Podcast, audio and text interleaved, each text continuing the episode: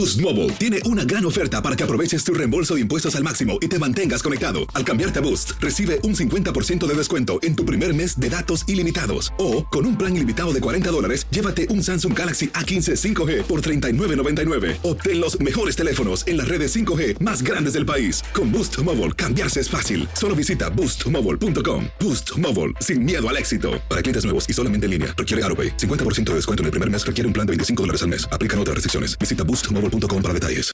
Aloha mamá. Sorry por responder hasta ahora. Estuve toda la tarde con mi unidad arreglando un helicóptero Black Hawk. Hawái es increíble. Luego te cuento más. Te quiero. Be All You Can Be, visitando goarmy.com diagonal español. Si no sabes que el Spicy McCrispy tiene Spicy Pepper Sauce en el pan de arriba y en el pan de abajo, ¿qué sabes tú de la vida? Para, pa, pa, pa. Hola, soy Jorge Ramos y a continuación escucharás el podcast del Noticiero Univisión. El programa de noticias de mayor impacto en la comunidad hispana de Estados Unidos.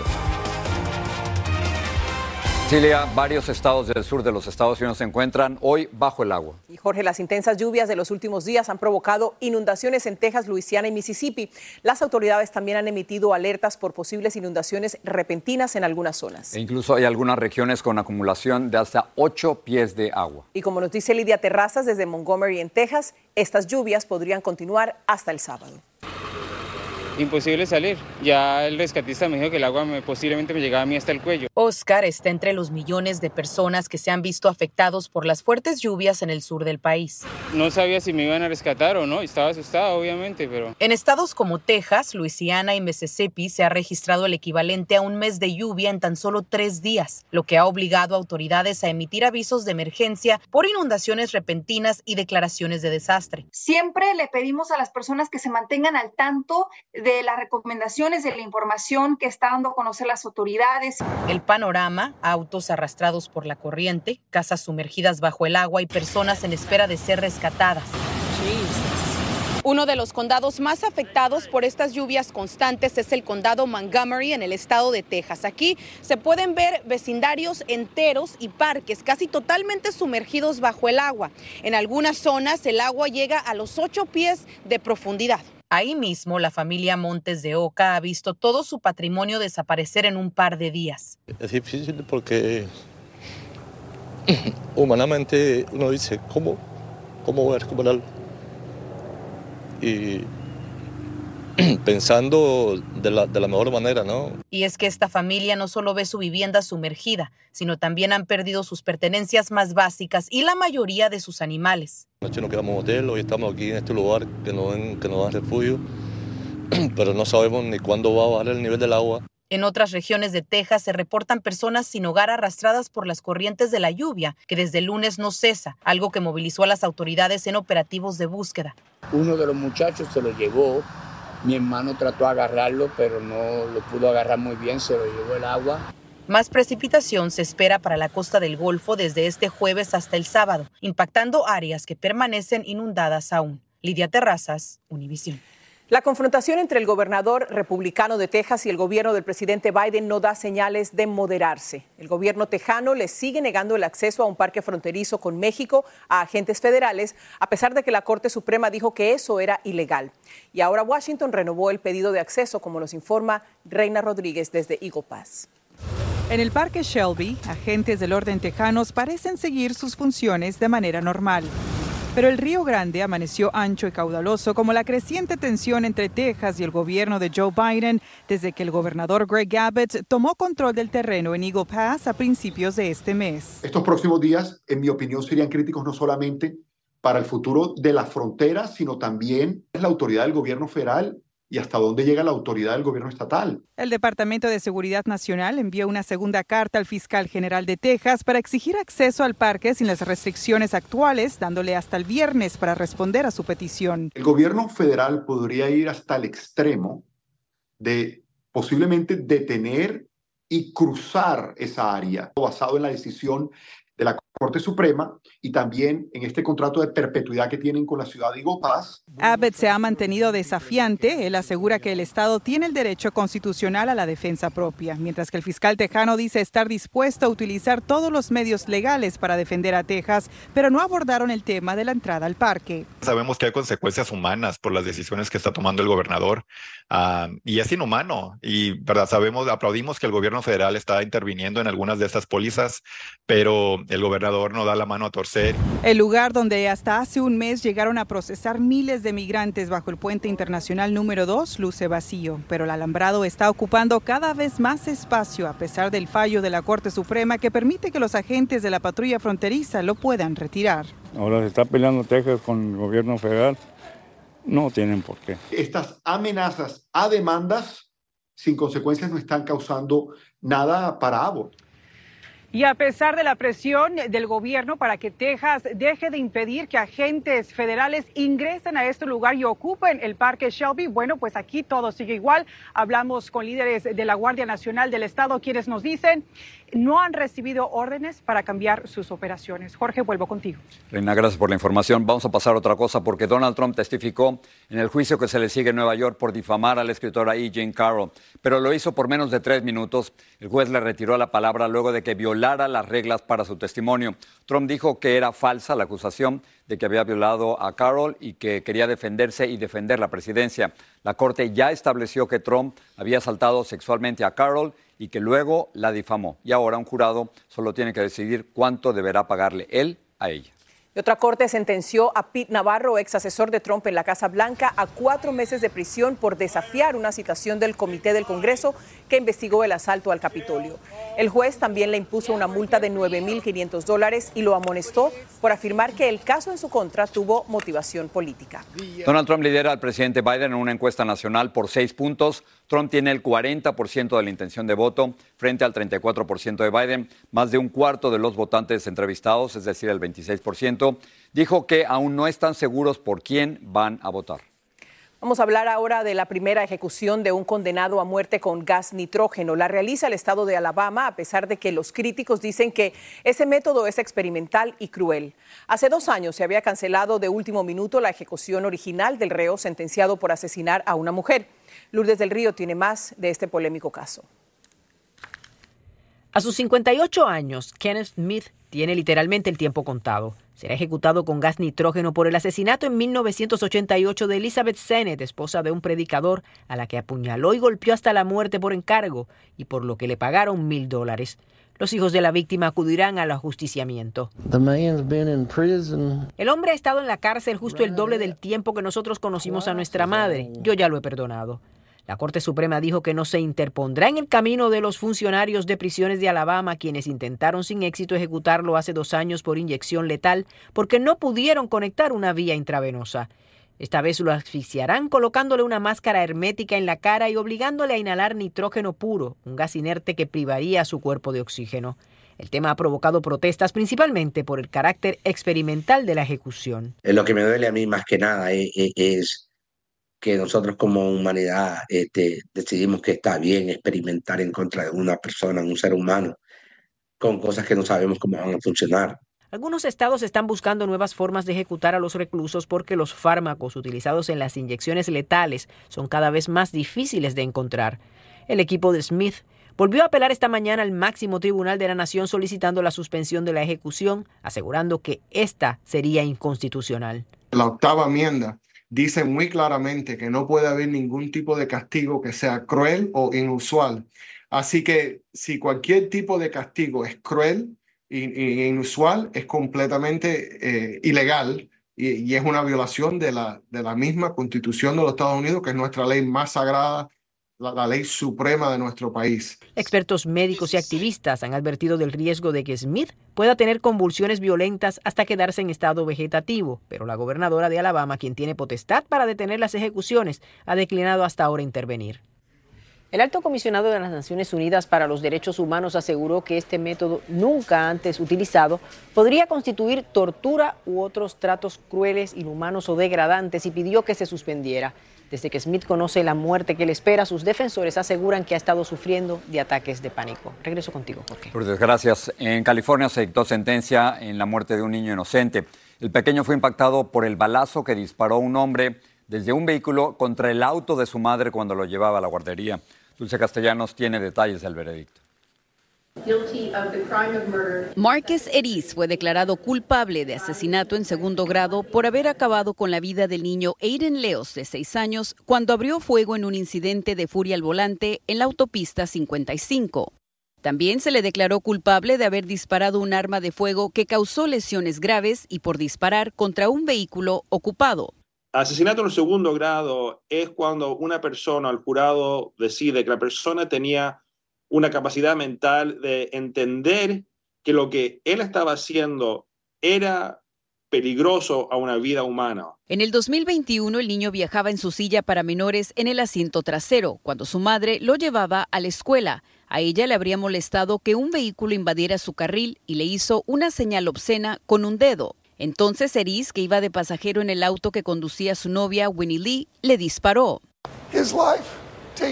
Le quitaron la vida, seis años. Su madre tuvo que sepultarlo, su hermana tuvo que enterrar a su hermano, dijo el fiscal sobre el caso que causó conmoción. Estamos hablando de una víctima tan, tan inocente, ¿no es cierto? Una, una, vida robada por algo tan, tan tonto y tan horrible que obviamente el jurado ah, va a decidir que va a ser el, el crimen más serio que ellos pueden encontrarlo culpable con el, con el castigo más serio posible. La pareja se había mantenido prófuga más de dos semanas, desatando una verdadera cacería humana. La fiscalía reiteró hoy que la recompensa de medio millón de dólares ofrecida por información sobre la pareja aún está disponible. El caso en contra de Lee continúa en litigio. Ella enfrenta cargos por complicidad y ocultar un arma de fuego en un vehículo. La audiencia para sentenciar a Marcus Eris de 26 años se llevará a cabo el 12 de abril y enfrenta de 40 años a vida en prisión. En Santa Ana, California, Dulce Castellanos, Univisión. Boost Mobile tiene una gran oferta para que aproveches tu reembolso de impuestos al máximo y te mantengas conectado. Al cambiarte a Boost, recibe un 50% de descuento en tu primer mes de datos ilimitados. O, con un plan ilimitado de 40 dólares, llévate un Samsung Galaxy A15 5G por $39.99. Obtén los mejores teléfonos en las redes 5G más grandes del país. Con Boost Mobile, cambiarse es fácil. Solo visita boostmobile.com. Boost Mobile, sin miedo al éxito. Para clientes nuevos y solamente en línea, requiere AroPay. 50% de descuento en el primer mes requiere un plan de 25 dólares al mes. Aplican otras restricciones. Visita Boost mobile.com para detalles. Aloha mamá, ¿dónde andas? Seguro de compras. Tengo mucho que contarte. Hawái es increíble. He estado de un lado a otro con mi unidad. Todos son súper talentosos. Ya reparamos otro helicóptero Blackhawk y oficialmente formamos nuestro equipo de fútbol. Para la próxima te cuento cómo voy con el surf y me cuentas qué te pareció el podcast que te compartí, ¿ok? Te quiero mucho. Be All You Can Be, visitando goarmy.com diagonal español. Si no sabes que el Spicy McCrispy tiene Spicy Pepper Sauce en el pan de arriba y en el pan de abajo, ¿qué sabes tú de la vida? Para, pa, pa, pa. Gracias por seguir con nosotros en el podcast del Noticiero Univisión. La economía creció un 3.3% en el último trimestre del 2023 y esto es casi el doble de lo previsto por los especialistas. En Washington, Pedro Rojas nos dice cuáles son las causas de este sorprendente crecimiento económico. Los propietarios de una tienda de neumáticos en Ellicott City, Maryland, aseguran que los altos intereses reducen las opciones de compradores. Los clientes lo que han hecho es optar por eh, comprar producto de un, un menos calidad eh, un poco más barato. La esperanza de una posible reducción a las tasas de interés podría estar a la vuelta de la esquina, gracias a que el Departamento de Comercio anunció hoy que el Producto Interno Bruto del país aumentó 3.3% en los últimos meses de 2023 por encima de lo previsto y según el Buró Federal de Economía y Análisis, el aumento en el cuarto trimestre reflejó primordialmente incrementos en el gasto de los consumidores y las exportaciones e importaciones. La Reserva Federal se reunirá el 30 y 31 de enero y su jefe Jerome Powell en diciembre no quiso adelantarse a posibles cambios a los intereses. Uh, Todavía tenemos camino por recorrer y no estamos declarando victoria porque sería prematuro. El presidente Biden celebró el anuncio sobre el crecimiento económico en su visita a Wisconsin y la secretaria del Tesoro en Chicago agregó más cifras. La confianza de los consumidores se elevó un 29% desde noviembre, el aumento más alto desde 1991, dijo la secretaria del Tesoro. A pesar de la buena noticia, expertos insisten en la importancia de que el Congreso y el gobierno federal lleguen a un acuerdo para reducir el gasto público esta disfuncionalidad en el Congreso en cuanto a ir aprobando a goteo el presupuesto es una mala señal para los mercados. El profesor Sergio Ursúa agrega que en un año electoral muchos políticos se rehusarán a reducir el gasto y eso podría poner en aprieto las aspiraciones de bajar intereses. En Washington, Pedro Rojas, Univisión. Vamos a hablar ahora de estas cifras que son realmente escalofriantes sobre violaciones sexuales en menos de dos años. Un estudio revela que se registraron casi 520 mil violaciones en el país y que en 14 estados donde el aborto es prohibido, más de 64 mil 500 mujeres y jóvenes quedaron embarazadas como producto de esas violaciones y han tenido que dar a luz.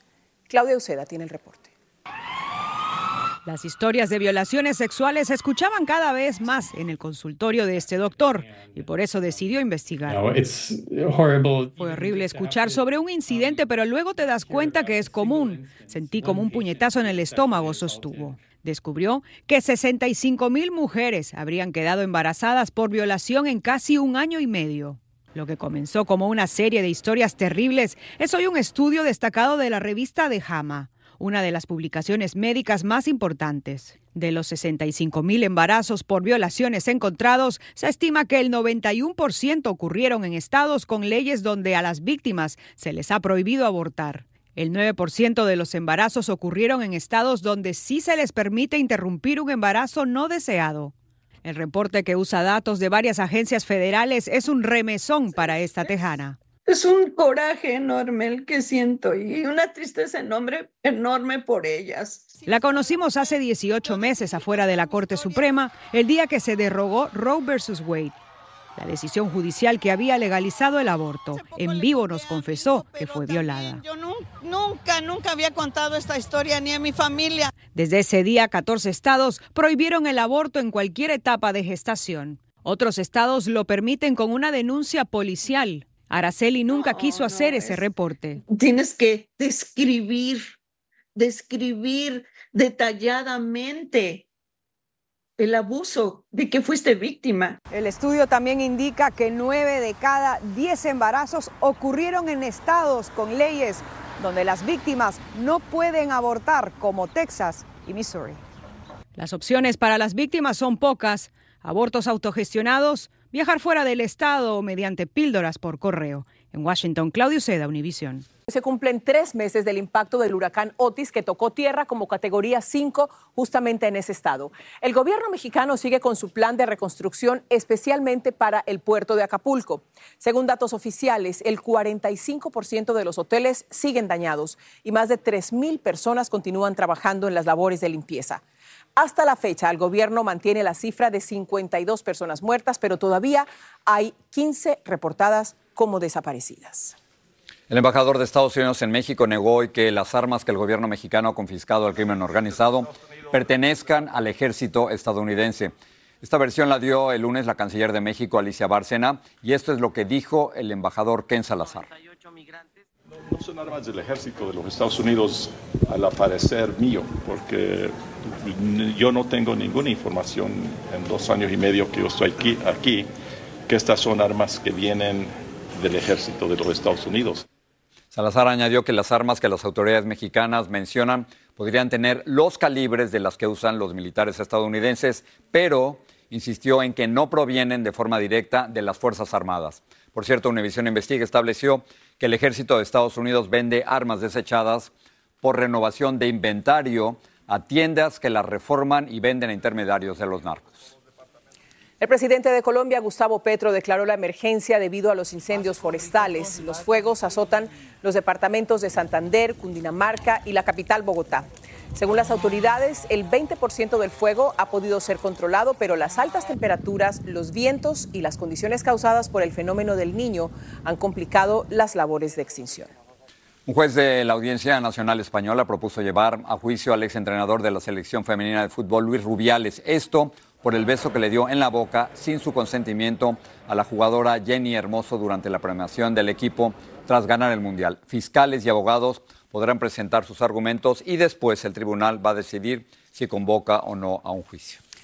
Un estudio publicado hoy en la revista Hama Network revela que los preadolescentes socialmente retraídos y que experimentan molestias físicas tienen un mayor riesgo de tener pensamientos suicidas a los 16 años. El estudio hecho con padres de adolescentes de 10 a 16 años de edad les advierte que deben examinar más de cerca los síntomas de sus hijos y si hay algún problema, Ilia, entonces pedir ayuda. Y seguimos hablando de jóvenes y adolescentes, Jorge, porque una propuesta de ley en la Florida busca restringir el uso de las redes sociales para menores de 16 años, quienes, según algunos estudios, pasan en promedio más de cuatro horas diarias en las plataformas. Es el llamado promedio el proyecto HB1 y se basa en la verificación de la edad de cada titular de la cuenta y en caso de no poder verificar la edad, la plataforma le negaría la creación del perfil. Y de aprobarse este proyecto entraría en vigor el primero de julio de este año. Vilma Tarazona tiene los detalles.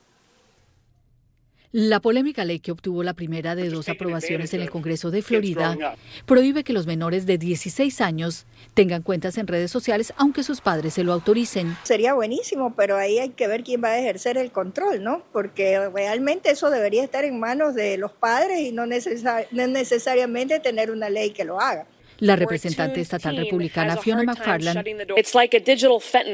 dijo que las redes sociales son como un fentanilo digital con la primera enmienda. Para este abogado, la ley presenta retos legales y anticipa que será disputada en las Cortes. Muy problemático a nivel legal. Aquí hay temas constitucionales que están en juego, teniendo que ver específicamente con la primera enmienda de la libertad de expresión, tanto para los menores de edad, quien se le está prohibiendo, y también para los adultos, porque parte del proyecto de ley implica como que la persona tiene que pasar por un proceso de demostrar la edad con su identificación. La ley alega que las redes sociales son adictivas y nocivas para los menores de edad. Me parece absurdo, la verdad, porque no creo que por más que sea una ley que puedan prohibir algo tan abierto como es la red social en el mundo. La ley contempla penalidades para las plataformas sociales que la incumplan. La plataforma de digital que permita acceso por el menor o la menor de edad pudiera ser multada 50 mil dólares por cada violación. El alcalde de Nueva York, Eric Adams, declaró las redes sociales como una toxina ambiental y un peligro para la salud pública. En Florida, el proyecto de ley ahora tendrá que pasar por el Senado estatal y, de ser aprobado, tendría que ser firmado por el gobernador Ron DeSantis, quien tiene la última palabra. En Miami, Vilma Tarazona, Univisión. Son formas de tratar de controlar el acceso a las redes, ¿no? Pero conozco adolescentes mucho menores de 16 que fácilmente podrían hacer trampa y entrar en esas redes. Claro que sí, ¿no? Y también el reto para los padres, ¿no? Después de, que sus hijos ya lo tienen, se los van a quitar, ¿qué van a hacer? Es, una realidad en la que todos nos tenemos que enfrentar. Gracias. Buenas noches.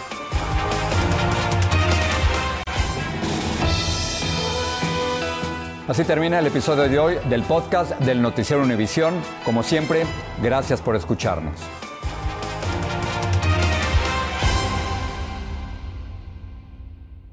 Boost Mobile tiene una gran oferta para que aproveches tu reembolso de impuestos al máximo y te mantengas conectado. Al cambiarte a Boost, recibe un 50% de descuento en tu primer mes de datos ilimitados. O, con un plan ilimitado de 40 dólares, llévate un Samsung Galaxy A15 5G por $39.99. Obtén los mejores teléfonos en las redes 5G más grandes del país. Con Boost Mobile, cambiarse es fácil. Solo visita boostmobile.com. Boost Mobile, sin miedo al éxito. Para clientes nuevos y solamente en línea, requiere AroPay. 50% de descuento en el primer mes requiere un plan de 25 dólares al mes. Aplican otras restricciones. Visita boostmobile para detalles.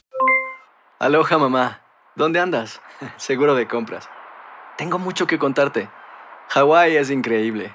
He estado de un lado a otro con mi unidad. Todos son súper talentosos. Ya reparamos otro helicóptero Blackhawk y oficialmente formamos nuestro equipo de fútbol. Para la próxima te cuento cómo voy con el surf y me cuentas qué te pareció el podcast que te compartí, ¿ok? Te quiero mucho. Be All You Can Be visitando goarmy.com diagonal español. Si no sabes que el Spicy McCrispy tiene Spicy Pepper Sauce en el pan de arriba y en el pan de abajo, ¿qué sabes tú de la vida? Para, pa, pa, pa.